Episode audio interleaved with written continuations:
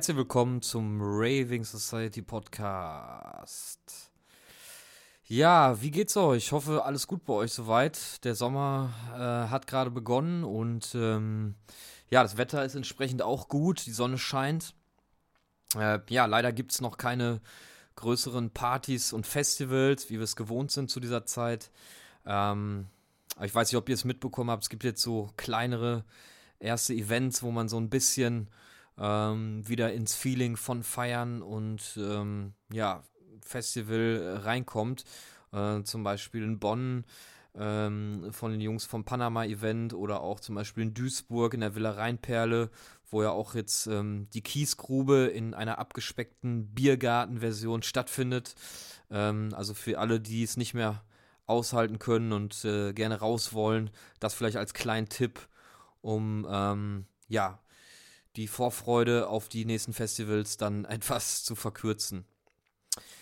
Ja, wen haben wir heute zu Gast im Podcast? Wir haben heute zu Gast den Michael Meyer von Compact Records. Compact Records ist ähm, eines der etabliertsten Labels äh, für elektronische Musik in Deutschland äh, und auch ja weltweit kann man eigentlich sagen mit ganz großen Künstlern wie Kölsch zum Beispiel, der dort release.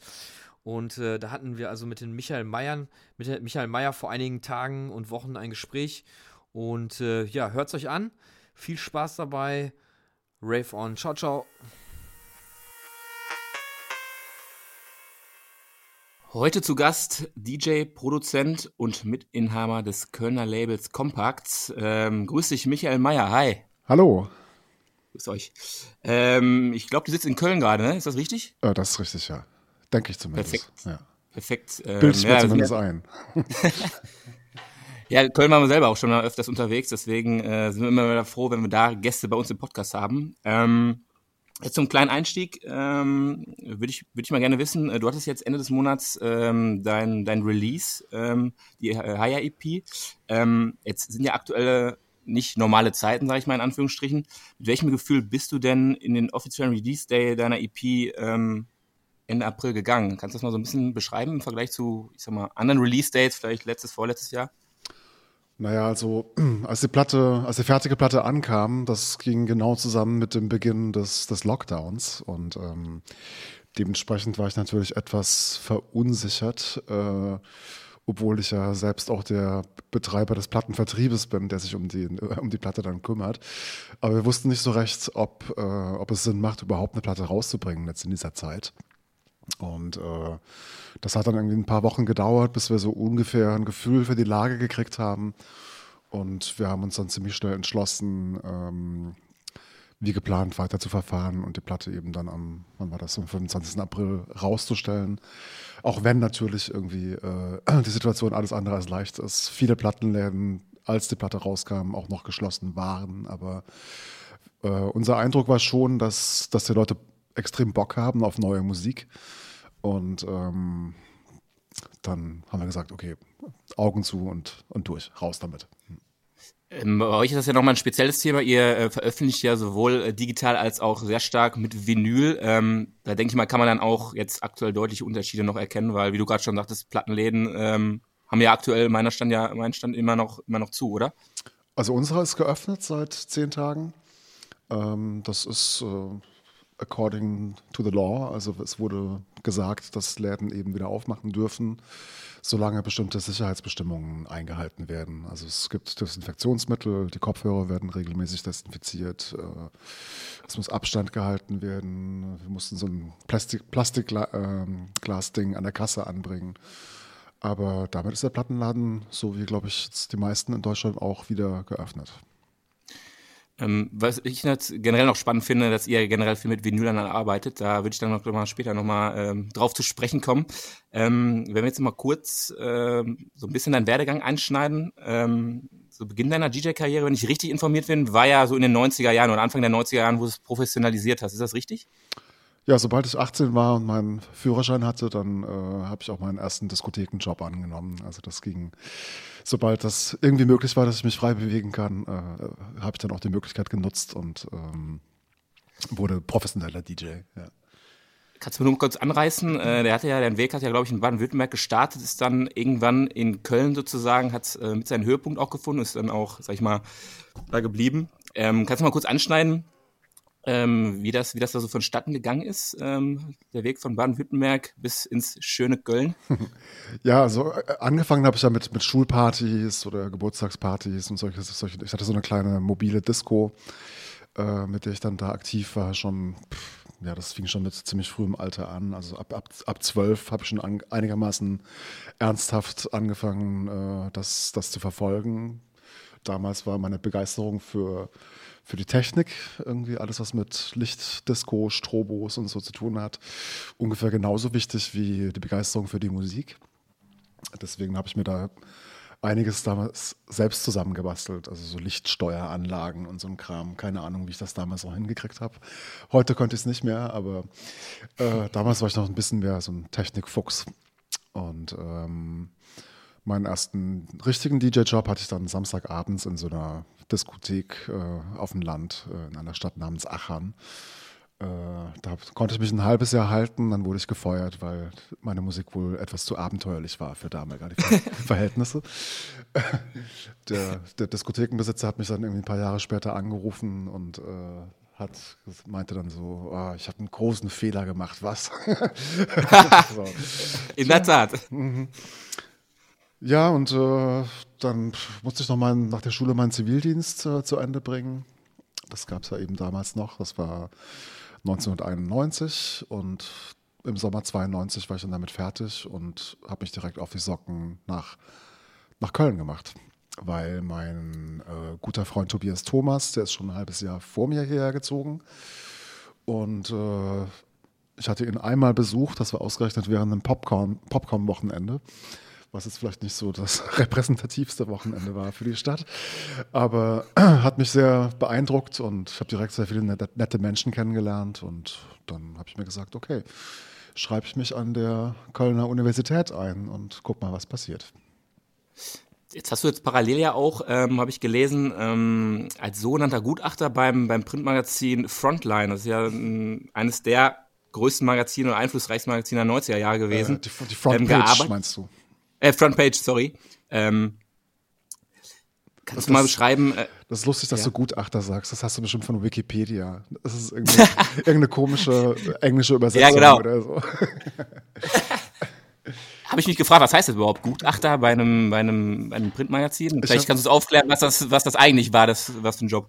Ja, Tobias und ich haben damals Plattenkritiken geschrieben für die Frontpage. Äh, also einer meiner ersten Kontakte hier in Köln war damals äh, das DJ-Duo Cosmic Orgasm, bestehend aus Triple A, der bis heute auch noch das Traumlabel äh, betreibt. Okay. Und ähm, zusammen mit Bleed, der seinerzeit eben äh, vor allem Schreiber für die Frontpage war. Also die beiden haben im Grunde das ganze Magazin vollgeschrieben und äh, wir haben uns da irgendwann mit eingeklinkt und waren dann für die Hausplattenkritiken in der Frontpage zuständig. Okay, sprich Kritiker, also du hast halt Kritik geschrieben und ähm, das wurde dann sozusagen veröffentlicht innerhalb des Magazins? Äh, genau, ja. Ich weiß nicht, ob es jemals jemand gelesen hat, weil die Typo in der Frontpage war ja berühmt dafür, dass, man, dass sie eigentlich unleserlich war. Aber ja, das war damals ein guter Zeitvertreib. Hm, wie lange hast du das insgesamt dann gemacht? Ach, vielleicht zwei Jahre oder so.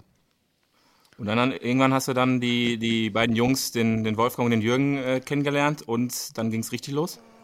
Ja, also ich habe Gerüchte gehört, dass, ähm, dass in Köln ein neuer Plattenladen eröffnet. Und äh, mein Gefühl war, dass die, dass die Stadt dringend einen richtigen Techno-Plattenladen braucht. Damals gab es eben nur Music Man in der Südstadt äh, Groove Attack, die aber halt eher ähm, Hip-Hop, Jazz und äh, so ein bisschen House hatten. Und Music Works gab es damals noch. Das war eigentlich ein Reggae-Laden von Gerd Gummersbach. Der hat auch noch so ein paar Hausplatten angeboten. Aber das, was ich eigentlich wollte, habe ich in keinem der Läden so richtig gefunden. Deswegen waren meine Hoffnungen eben groß, dass äh, das Delirium Köln, äh, Delirium war damals ja auch ein Plattenladen in Frankfurt vor allem, einer der besten in Deutschland seinerzeit. Äh, und da waren die Erwartungen halt eben sehr hoch, dass äh, das Delirium Köln mir endlich das gibt, was ich brauche. Und dann stand ich quasi vor der Tür, als der Laden aufgemacht wurde. Äh, ich war wahrscheinlich der erste Kunde und, ähm, und war schockiert über das Angebot. Es war eben genau das Gegenteil von dem, was ich erwartet hatte. Es gab wirklich nur drei kleine Kisten, nur mit Hardcore Acid und ein bisschen Ambient. Und ähm, alles, was ich haben wollte, gab es dann nicht. Dann habe ich mich direkt beschwert an der Theke und da, standen halt diese drei Typen zwei mit langen Haaren, einer mit einer Glatze und äh, die guckten mich mit großen Augen an und äh, wir kamen ins Gespräch und ich musste direkt feststellen, dass sie eigentlich sehr, sehr nett sind, aber sie haben von, von Platten nicht viel Ahnung und, äh, und so kam es, dass ich schon nach zwei Wochen dann da äh, den, den Einkauf gemacht habe für den Plattenladen und sechs Monate später habe ich äh, mein kleines bescheidenes Erbe meiner Großmutter investiert. Das waren 1000 D-Mark damals. Und somit war ich plötzlich Teilhaber einer, äh, eines Plattenladens. Und das habt ihr dann äh, zu dritt direkt gestartet oder warst äh, du dann federführend? Das, zu viert war das. Das waren äh, Wolfgang Vogt, Reinhard Vogt, äh, Jürgen Pape, Jörg Burger und dann äh, mit mir waren es fünf. Aktuell seid ihr aber nur noch drei oder bin ich da falsch informiert? Das ist richtig, ja, ja. Es sind nur noch Wolfgang, Jürgen und ich. Ja. Also hast du die, die, die ähm, anderen sozusagen auch so ein bisschen herangeführt ähm, in Bezug auf die Vielfalt elektronischer Musik zu der Zeit und die haben sich dann sozusagen auch mit deinem Wissen ähm, dahin entwickelt, wo sie jetzt sind? Kann man das so sagen? Oder? Ich würde sagen, wir haben uns irgendwie ineinander gepitcht. Also äh, ich war damals noch sehr hausverliebt irgendwie. Ich habe vor allem US-Haus aufgelegt damals. Und äh, während die Jungs irgendwie noch 150 BPM Acid-Platten produziert haben ich fand die Musik immer toll, die die gemacht haben, aber ich konnte es kaum spielen in meinen Sets, weil Plattenspieler kann man nur bis minus 8 pitchen und äh, dann wäre es immer noch viel zu schnell gewesen.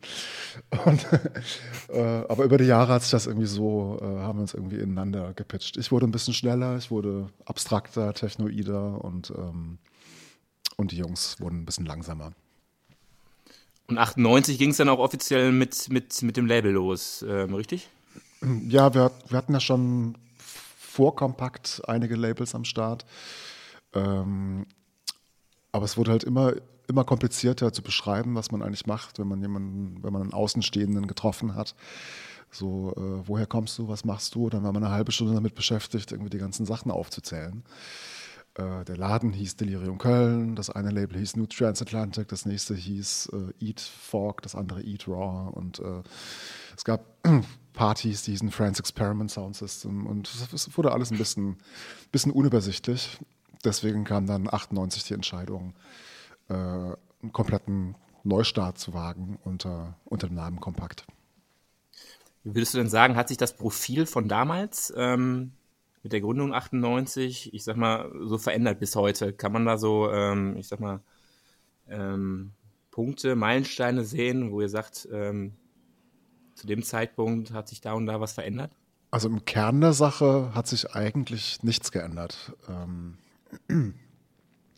diese Firma wurde aus, erstmal aus reinem Eigennutz gegründet, weil wir so unabhängig wie möglich Platten veröffentlicht, ver, ver, veröffentlichen wollten. Wir hatten damals oft Ärger mit äh, unseren damaligen Vertriebspartnern oder auch Labels, mit denen wir zusammengearbeitet haben weil die äh, unsere äh, Ergüsse manchmal als nicht äh, kompatibel mit dem Techno-Weltmarkt empfanden. Und äh, wir hatten halt irgendwann keinen Bock mehr darauf. Wir haben gesagt, okay, wir, wir haben ja irgendwas ganz Bestimmtes am Start. Das ist ein sehr spezieller Sound, der wirklich unserer ist. Und äh, es würde doch vielleicht Sinn machen, wenn wir das so nach dem, dem Bauernhofprinzip äh, einfach direkt auf dem Hof an die Leute verkaufen und äh, die ganzen äh, Zwischenmeinungen und auch Zwischenverdiener eben auszuschalten. Man muss auch sehen, dass äh, damals, Ende der 90er, da gab es in Köln einen enormen kreativen Schub. Äh, zu der Zeit hat irgendwie jeder ein Label gegründet und alle fingen an zu produzieren wie die Weltmeister. Und es war ein sehr, sehr, sehr lebendiges Klima zu der Zeit.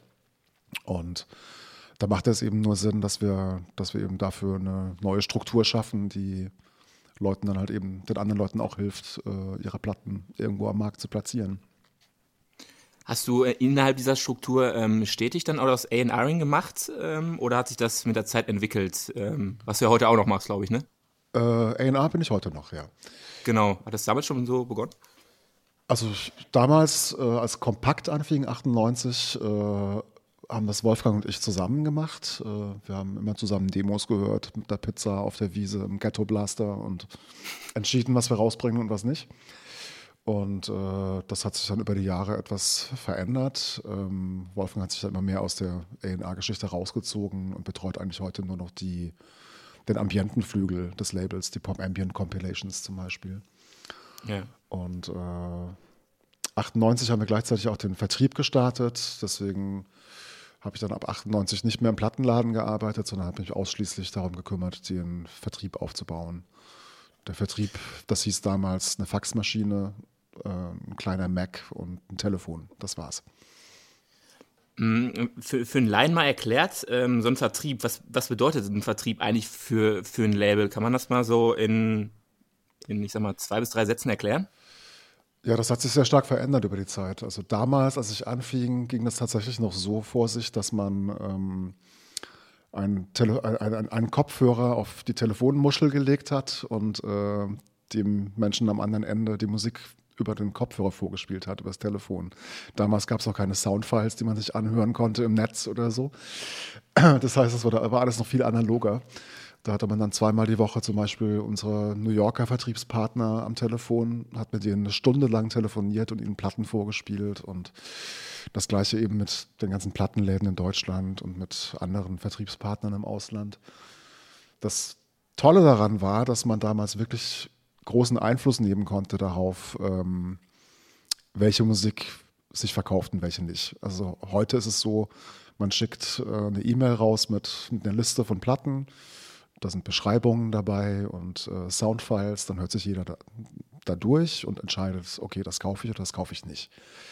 Aber dieses persönliche Beratungsgespräch irgendwie, äh, dass man eben auch, also ich war sehr leidenschaftlich in meiner Arbeit, dass man den Leuten wirklich äh, Platten aufschwatzt und sagt so, hey, äh, du hörst das vielleicht jetzt gerade nicht, aber das ist wirklich sensationell und das ist, äh, das ist die Zukunft und du brauchst diese Platte unbedingt in deinem Laden oder in deinem Land oder so. Ne? Ähm, da konnte man wirklich ähm, Platten breaken, ganz klassisch. Ne? Also äh, wir hatten dann in unserem Vertriebssortiment damals äh, vielleicht so zehn Labels mit einem relativ überschaubaren Output. Deswegen haben wir dann von anderen Vertrieben Platten, die zu unseren Platten zusammenpassen, äh, eingekauft. Bei damals Neuton, Discomania, Intergroove. Ähm, ja, agierten eben so wie, wie, wie ein Filter. Also wir, wir haben bei den anderen Vertrieben die Platten rausgefiltert, von denen wir dachten, sie wären irgendwie kompatibel mit, mit unserer Musik und förderungswürdig oder so. Und, und dadurch konnte man wirklich äh, sehr starken Einfluss nehmen auf, ähm, auf die Szene. Ne? Also ich konnte sicher sein, wenn ich um, am Dienstag eine Platte aus Frankreich importiere, äh, dass die am Freitagabend bei Ricardo in der Plattenkiste ist oder so. Und man hat ja teilweise dann auch noch, wie du gerade auch sagtest, wenn man telefoniert hatte, kann man sich das so romantisch vorstellen, dass man zusammen eine Platte gehört hat und zusammen dann auch vielleicht, äh, ich sag mal, eine Energie gespürt hat oder auch, ähm, ja, die Idee, die du vielleicht hattest, beim anderen auch direkt angekommen ist und man das gespürt hat? Kann man das, kann man das so romantisiert sagen?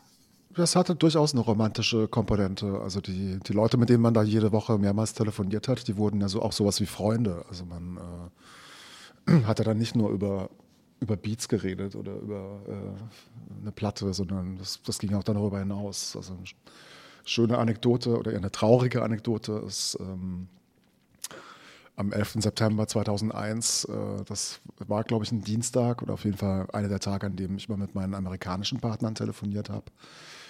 Und äh, der ging halt kurz ans Telefon und meinte nur, someone's trying to blow up the whole fucking city. Und äh, hat direkt wieder aufgelegt und dachte, was ist denn jetzt los? Und dann bin ich in das Kiosk auf der anderen Straßenseite gegangen, da lief immer Fernsehen und äh, da habe ich dann die Bilder gesehen, wie die, der eine Twin Tower schon, ähm, schon am Brennen war. Ja, das sind, das sind so so ein kleiner Schwank aus, aus, meinem, aus meinem Vertriebsleben damals. Das ja. äh, werde ich nie vergessen. Ja, das ist ähm, gerade solche besonderen Momente, die ähm, hat man dann leider dann auch im Negativen dann auf jeden Fall immer noch parat. Ne? Das, mhm. das stimmt schon. Ja. Ähm, wenn wir jetzt nochmal zurückkommen ähm, auf deine Zeit in Köln, ähm, es gibt ja bei euch, ich weiß nicht, ob es den immer noch gibt, äh, aber es gab ihn auf jeden Fall, den, den Sound of Cologne, ähm, den meines Wissens ihr ja auch so ein bisschen als Label mitgeprägt hat. Ähm, welchen Stellenwert hatte er denn damals? Welchen Stellenwert hatte er heutzutage? Kannst du da so ein bisschen drauf eingehen?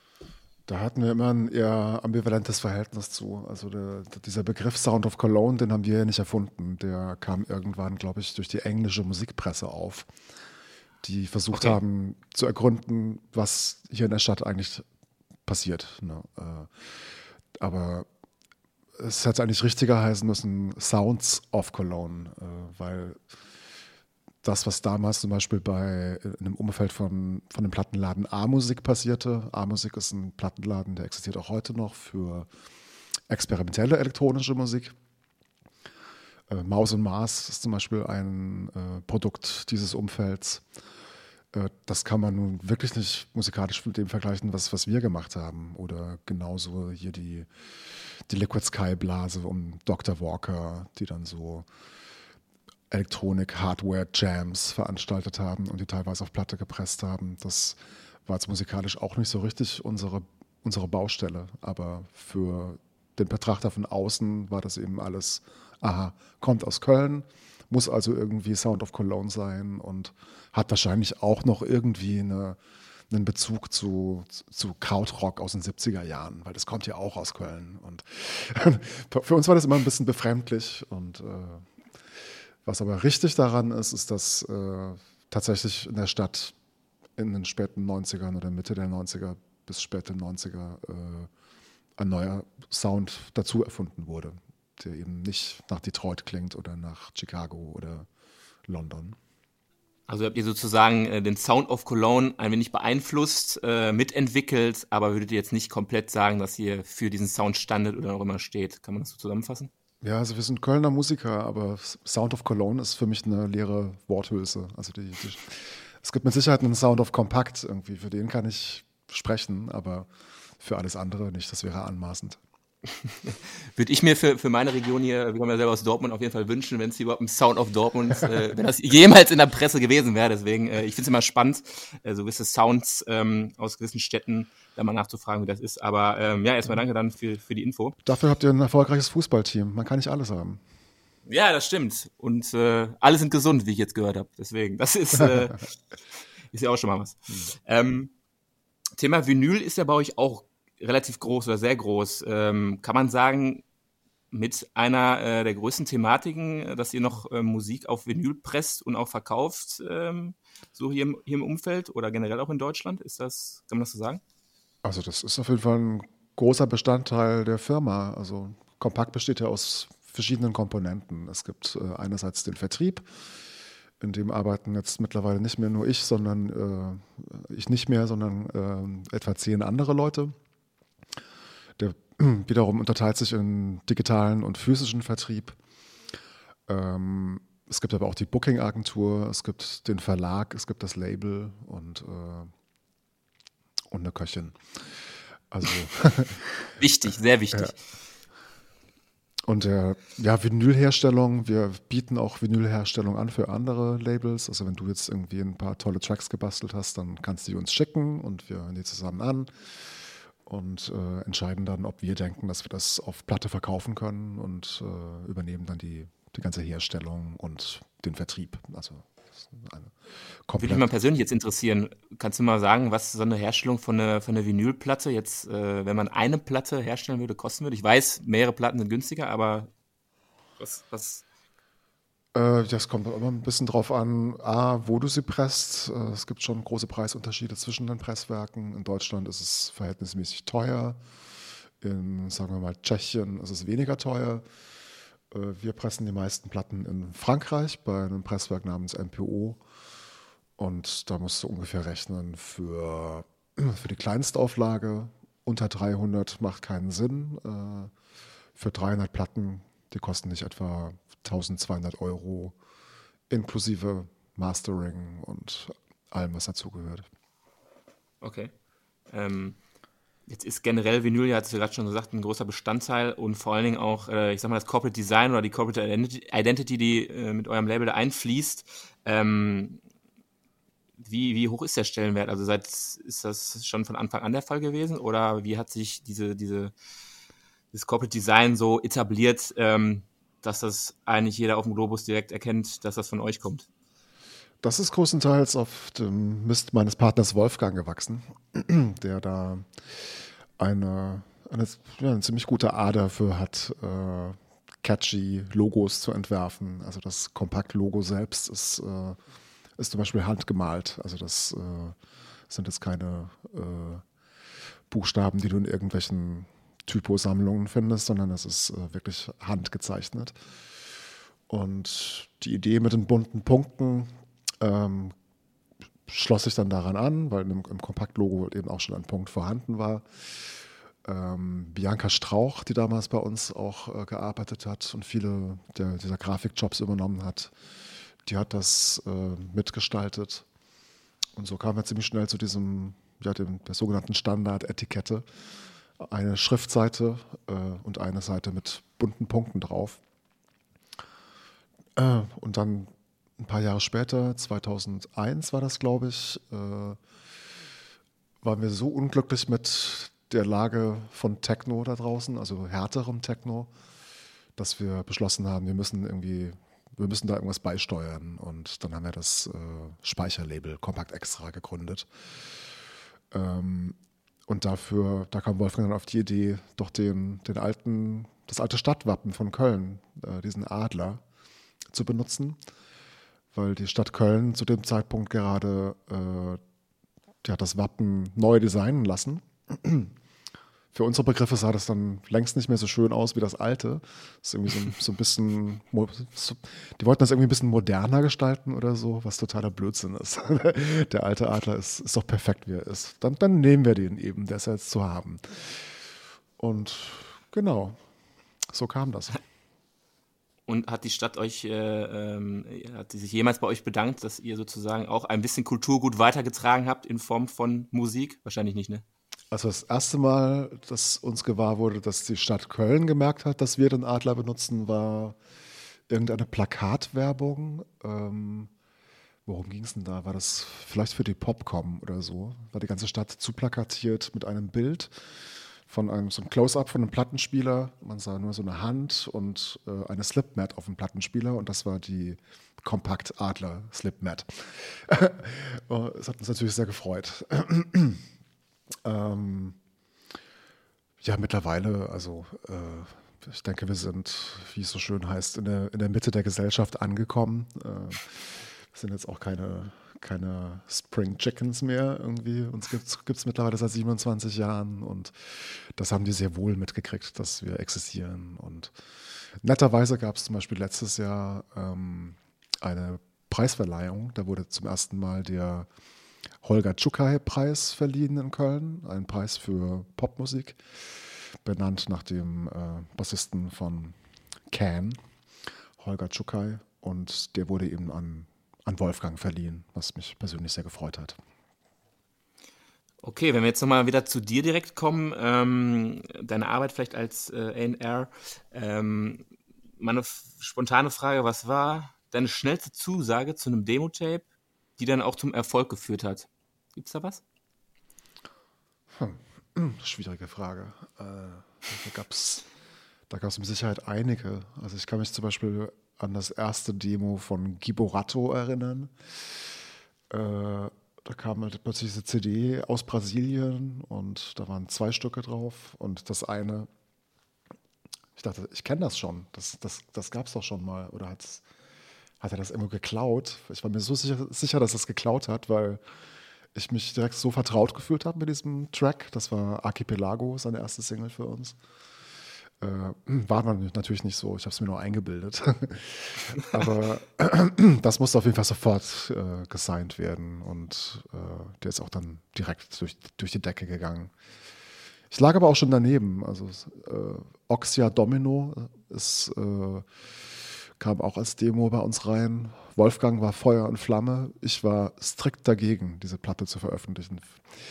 Und, Wie lange hat es gebraucht? Er hat sich dann letzten Endes durchgesetzt und ja, dann kam sie ziemlich schnell raus und ist heute die bestverkaufte 12-Inch auf Kompakt. Also bis heute. Ja. Autsch. Habe hab ich mir sogar auch noch äh, letzte Woche bei Discogs be bestellt. Das ähm, fehlte noch in meiner Plattensammlung, deswegen. Ja, mir, ähm, mir war die irgendwie zu trancy. Mir war das zu cheesy. Ich, ich, wollte, ich wollte die nicht haben. Ist immer gut, wenn man da noch ein paar Parteien mit im, im, im Boot hat, die dann, äh, dann, äh, dann auch gegensteuern können. Aber das, denke ich mal, ist ja dann auch ähm, bei dir der Fall gewesen, wo du mal einen richtigen Riecher gehabt hattest und, und die anderen nicht, oder? Ja, also es war nicht immer, ne, also Wolfgang ist mein Korrektiv und genauso andersrum. Genau. Also wir ergänzen uns da ziemlich gut. Ähm, wie bleibst du denn generell eigentlich am, am Puls der Zeit? Ähm, und äh, kann man eigentlich sagen, dass du so eine, so eine Art Hype-Antenne hast als, als AR? Gibt's, gibt's das? Ähm Puh, weiß nicht, würde ich jetzt nicht für mich in Anspruch nehmen. Ähm, ich höre wahnsinnig viel Musik irgendwie. Ich bin täglich am, am Musik checken auf allen Plattformen und äh, das ist einfach, das, das, das bin ich. Also es war schon immer so. Ich war schon immer ein Plattenfresser. Und ja. ähm, was jetzt dann äh, der nächste Hype ist, irgendwie, puh, weiß nicht. Also ich, ich versuche Musik zu finden, die äh, originär ist, die anders ist, die das gewisse Etwas hat, was Spezielles. Ähm, ein Stück, was mich jetzt nicht direkt an zehn andere Stücke erinnert, sondern äh, wirklich so für sich steht. Das war immer so das äh, Ausschlusskriterium. Das heißt im Umkehrschluss, äh, ich sag mal, Trends erkennen und Trends sehen, muss man das ähm, eigentlich langfristig ähm, in, in deiner Branche? Ist, ist man dazu verpflichtet? Also ich sag mal, nicht verpflichtet, aber ähm, ist man dazu genötigt oder äh, lässt man sich dann auch einfach mit dem Flow so gehen und guckt, was kommt und hat dann einfach den richtigen Riecher in dem richtigen Moment. Ich finde Trends ja eher doof, äh, muss ich sagen. Also, weil, wenn etwas trendy ist, dann wird es ziemlich schnell nervig, weil alle kopieren das dann. Ja. Und nach einem halben Jahr kann man es nicht mehr ertragen. So, das, das ist mein Verhältnis zu Trends. Also von, von dem her, mir ist es lieber einfach nur ganz frei tolle Musik zu veröffentlichen und äh, also Trends interessieren mich in dem Sinne nicht. Welcher Trend äh, interessiert dich aktuell am wenigsten? äh, Livestreaming im Internet. ah, okay, das, das, das ja. hat jetzt äh, zu 100% unterschrieben. Musikalisch, ist da was? Äh, musikalisch, was richtig nervt gerade. Ja, also ja. Ich, ich, kann diese, diese, diese Melodic Techno und House, obwohl meine Musik da zum Beispiel auf Beatport auch einsortiert werden würde. Aber ich meine es eher so ja, so dieser Afterlife-Sound irgendwie, das, äh, ich kann es. Zum Einschlafen? Kann es nicht mehr hören. Ja. Also, es war noch nie so richtig meine Sache und äh, das ist okay. einfach so komplett stagniert. Da passiert gar nichts mehr.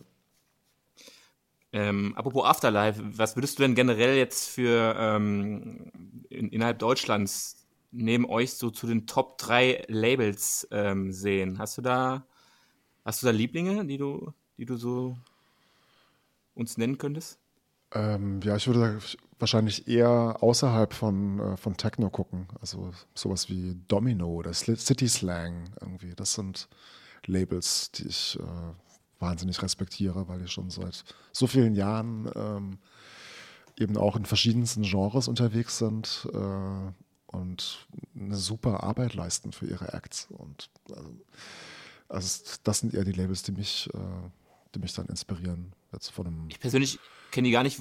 Welchem, welchem Genre entspringen die? Kann man, kann man sagen, wo die ansässig sind und was für einen Sound die produzieren? Äh, City Slang sitzen in Berlin. Äh, die veröffentlichen, was, was könntest du da kennen? Roosevelt zum Beispiel. Ist eher so poppige Elektronik. Äh, die machen dann aber auch so Sachen wie, ähm, na, also es gibt auch viele Rockbands bei denen auf dem Label. Das ist, das äh, ist wirklich kein, kein Clubmusik-Label, sondern. Also ganz anderes Genre sozusagen auch, ne? Sehr frei gefasst. Pop, Pop und Rock, Indie-Popmusik, ja.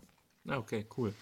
Ähm, was mich auch noch interessieren würde, ähm, so aufgrund der aktuellen Situation, mh, hm, kann man da eigentlich sagen, in Bezug auf Releases, ändert sich bei euch ähm, bezüglich Marketing, Promotion, ähm, ändert sich da eigentlich drastisch was oder geht ihr da eigentlich wie gewohnt vor? Ähm, weil ich sag mal, Künstler, die jetzt auf, auf äh, Festivals, in Clubs spielen, ähm, haben vermeintlich eine höhere Reichweite, als wenn jetzt DJs, die zu Hause sitzen und nichts zu tun haben. Ja, das ist sehr, sehr spannend, was gerade passiert. Also wenn man sich anguckt, dass in den letzten Jahren das effektivste Marketing-Tool für Clubmusik scheinbar diese Crowdshot-Videos waren. Irgendwie Solomon steht vor 20.000 Leuten und spielt einen neuen Track. Das war irgendwie das mit das wichtigste Verkaufsargument für eine, für eine Platte. Äh, während gleichzeitig die klassische Presse ja sich immer mehr ausdünnt. Also das, das, Magazinsterben hat ja schon lange vor Corona begonnen und ich fürchte, dass äh, die Krise das jetzt auch noch, noch mehr beschleunigt. Äh, es ist schon nicht mehr viel Presse übrig. Groove ist nur noch online. Es gibt noch das FaceMac. Äh, Debug gibt es schon lange nicht mehr. Specs weiß ich gar nicht, ob die noch existieren. Aber also Printmedien sind im Grunde verschwunden. Und, Und die werden es auch nicht schaffen, glaubst du?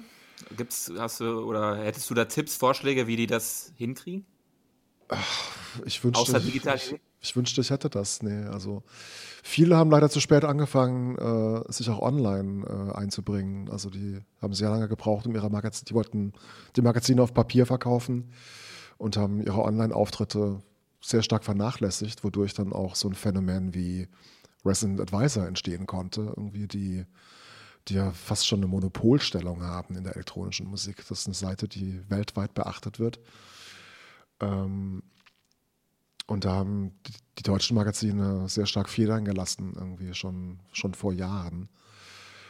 Äh, das jetzt aufzuholen, ist, äh, puh, das ist nicht einfach. Und Kann man das vergleichen mit, äh, ich sag mal, ähm, Medien wie was ich Spiegel, Welt oder Co., die bezahlten Content halt anbieten? Ist das überhaupt denkbar, dass das auch in so einem Genre wie elektronischer Musik für Printmedien ähm, auch umzusetzen ist? Glaubst du daran? Könnte man das tun? Na, ich sag mal so, also es ist, es ist ja schon schwer genug, die Leute dazu zu bewegen, überhaupt äh, auch, auch, nur ein, einen Cent für Musik auszugeben. Sie dazu bereitzuschlagen, dass sie ein Abonnement kaufen oder irgendwie ein, so ein Online-Abonnement machen mit, mit einem elektronischen Musikmagazin. Da wirst du nicht viele finden. Ne? Also solange die Leute umsonst downloaden wie die Weltmeister und nicht kapieren, dass irgendwie ja. hinter einem Stück Musik Arbeit steckt und ähm, dass das irgendwie auch einen Wert hat, solange ist die Presse da auf dem verlorenen Posten. Ähm, siehst du eigentlich mittlerweile ich weiß nicht, ob es jetzt ein wenig äh, pauschal klingt, aber Techno, siehst du das eigentlich als Kulturgut im 21. Jahrhundert? Kann man das so pauschal sagen? Ähm, als Kulturgut? Ja. Äh, ja, unbedingt, ja. Warum? Äh, worin der, das, das Gut besteht, dieser Kultur sozusagen. Äh, genau, einmal das. Ja, also ich meine, Techno hat ein, ist mittlerweile ein globales Phänomen irgendwie. Es gibt wahrscheinlich kein einziges Land mehr auf dieser Erde, was nicht von Techno äh, betroffen ist. Nee, also äh, indem es äh, irgendwelche Aktivisten gibt, die Partys veranstalten oder Musik produzieren. Ähm, das hat man so, äh, glaube ich, nicht mal, nicht mal bei Rock'n'Roll erlebt damals. Irgendwie das ist, äh, also diese Szene, diese weltweit vernetzte Szene, die da entstanden ist, das ist schon alleine ein, ein, ein, für mich ein, Kunststück irgendwie, dass das möglich ist. Und ähm, äh, ist der Höhepunkt schon erreicht oder kommt er noch?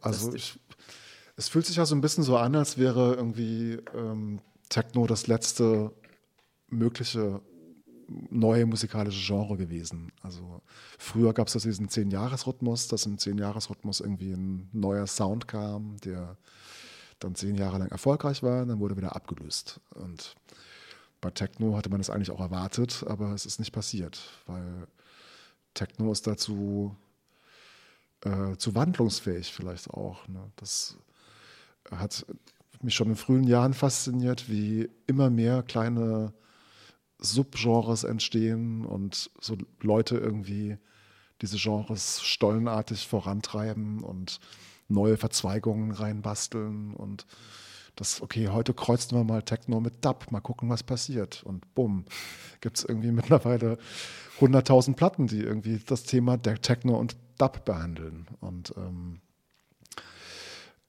Ja, Techno hat die Eigenschaft eben sehr schnell irgendwie sich irgendwie neuen Verhältnissen anzupassen. Und äh, für meine Begriffe ist es auch immer noch ein innovatives Genre. So, es, es sind zwar schwer zu finden, aber es gibt immer noch Platten, die, äh, die einen mal wieder dastehen lassen und es fällt einem die Kinnlade runter, weil sowas hat man halt eben noch nicht gehört. Ne? Das äh, hängt auch sehr stark mit, mit technologischen Entwicklungen zusammen. Ja. Ja, ich bin gespannt. Ich nämlich genauso. Ähm, das Ende ist auf jeden Fall noch nicht nah und ähm, ja, ich bin gespannt, wo uns ähm, die ganze Kreativität, die jetzt zu Hause äh, in, den, in den Rechnern und in den, in den Köpfen der Leute steckt, dann irgendwann mal nach der Krise dann wieder ähm, in unserer Außenwelt sozusagen äh, gezeigt wird und dann, dann wir mit breiten und grinsenden Gesichtern ähm, ja vielleicht auch neue Sounds dann kennenlernen, die vielleicht erst jetzt aktuell entwickelt werden. Ich, ich bin gespannt. Hm, also aus, aus Gesprächen mit äh, befreundeten Künstlern habe ich schon erahnt, dass äh, da wird es einige Überraschungen geben.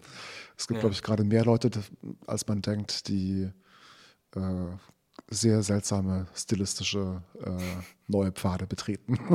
mich, mich eingeschlossen. Also, äh, das, ja, das, das, ist ja auch super. Wird, die dann zu interpretieren.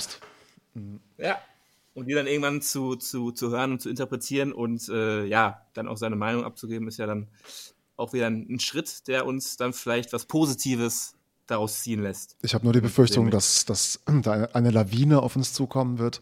Ich weiß gar nicht, wer das alles hören oder kaufen soll. Irgendwie die, die ganze Musik, die jetzt gemacht wird. Plus, es werden ja auch noch ganz viele Releases, die eigentlich jetzt rauskommen sollten, in den Herbst geschoben.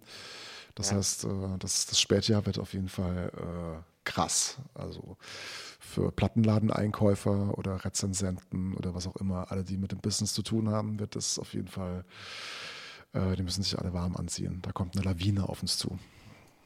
Das ist nämlich ein, ein guter Anknüpfungspunkt zu meiner letzten Frage, ähm, sprich meine, meine kleine Anekdote, die ich am Ende habe. Und zwar ähm, wirst du ja, du als AR, ähm, wirst ja auch oft scherzhaft, habe ich gelesen, als ähm, Ablehnen und Rücksehen interpretiert. Ähm, Habe ich, hab ich, hab ich mir mal sagen lassen. Ähm, kann man mal so mal ein Beispiel oder welches Beispiel hast du für uns, ähm, dass dieses Statement durchaus untermauert aus deiner Erfahrung? Gibt es da was? Also, es gab tatsächlich mal einen Typen, der hat uns äh, ein, ein Demo per E-Mail geschickt, MP3s, und er wollte das zurückhaben. das, das fand ich schon ziemlich gut. Weil es, weil es dann aber zu schlecht war, oder? nee, also wir wollten es nicht haben, wir haben auch nicht darauf geantwortet, weil wir, also wir kriegen etwa 100 Demos am Tag. Ne? Es ist äh, mehr, als okay. man be bewältigen kann. Äh, man kann wirklich nur punktuell reinhören. Ähm, aber wenn ich jetzt ein Demo kriege, da steht, hi, ich bin Julian aus Augsburg, ich mache Techno, hier sind meine zwei Tracks, dann höre ich es mir nicht an.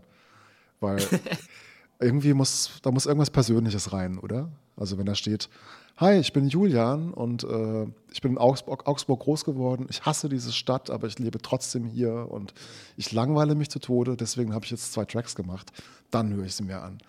So, es muss irgendwie, es muss irgendwas Menschliches, Spürbares dabei sein für mich, genauso wie eben wie auch in, in der Musik. Innovativ dann auch so ein bisschen, dass mhm. das Interesse geweckt wird.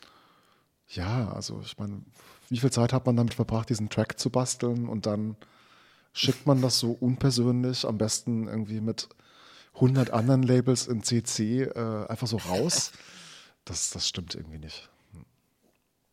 Aber du hörst die dir alle auch an und, oder nicht alle anhören, aber du ähm, liest die zumindest alle. Ja, also ich, habe mir das aufgeteilt. Es gibt noch einen äh, John, meinen mein Partner, mit dem ich das Label zusammen betreibe. Wir, okay. Wir versuchen so, so, viel wie möglich zu hören, aber an manchen Tagen ist es einfach nicht möglich. Gut, gut, dann hast du uns ja schon mal ein geiles Beispiel genannt. Ich finde diesen Begriff Ablehnen und Rücksenden ist, äh, passt auf jeden Fall ähm, wie aufs Auge. Deswegen, ähm, ja, wirst du das wahrscheinlich in Zukunft auch noch machen und ähm, ist, ist dann auch, auch den Leuten geschuldet, die sich dann äh, vielleicht nicht so viel Mühe geben wie andere, muss man auch so sagen. Ne? Es gibt auch Positivbeispiele. Ne? Ich habe auch schon äh, Geschenk, äh, also hier so große Päckchen mit, mit Weinpräsenten oder mit Wodkaflaschen. Einer hat mal so ein aufblasbares, äh, was war das, so ein Flamingo mitgeschickt. Das fand ich sehr schön. Also man, man kann schon auch, ähm, tu, wenn er eine CD schickt, tut doch was mit in die Packung rein. Das kommt immer gut an bei mir. Das habe ich auch schon gehört. So kreativ irgendwie den Stick verpacken, wo dann die Musik drauf ist. Ähm, oder bei einem Gig sich irgendwas einfallen lassen, äh, wenn man dich dann mal sieht. Das äh, habe ich mir sagen lassen, soll auch gut sein, ne? Genau, einen Act habe ich tatsächlich gesigned, weil der hat seinen USB-Stick mit Nagellack lackiert. Und das fand ich sehr schön. Und der hat es dann auch geschafft. Sehr gut, ja. Da bin ich immer ein Fan von, dass man sich einfach was einfallen lässt, um dann auch Erfolg zu haben. Und ähm, irgendwo sind wir ja alle so, oder äh, ihr zumindest dann auch ähm, dahin gekommen, wo ihr seid, dass man sich vielleicht ein bisschen mehr angestrengt hat als andere, ne? Ja, kann nicht schaden. Perfekt, gut. Dann äh, würde ich sagen, sind wir auch schon am Ende angelangt. Ich äh, danke dir recht herzlich für deine Zeit und ähm, ja, würde sagen, viel Erfolg weiter mit deinen Releases, mit eurem Label und ähm, würde sagen, bis bald und äh, ja, Dank. Rave on. Okay, ihr auch. Tschüss. Ciao.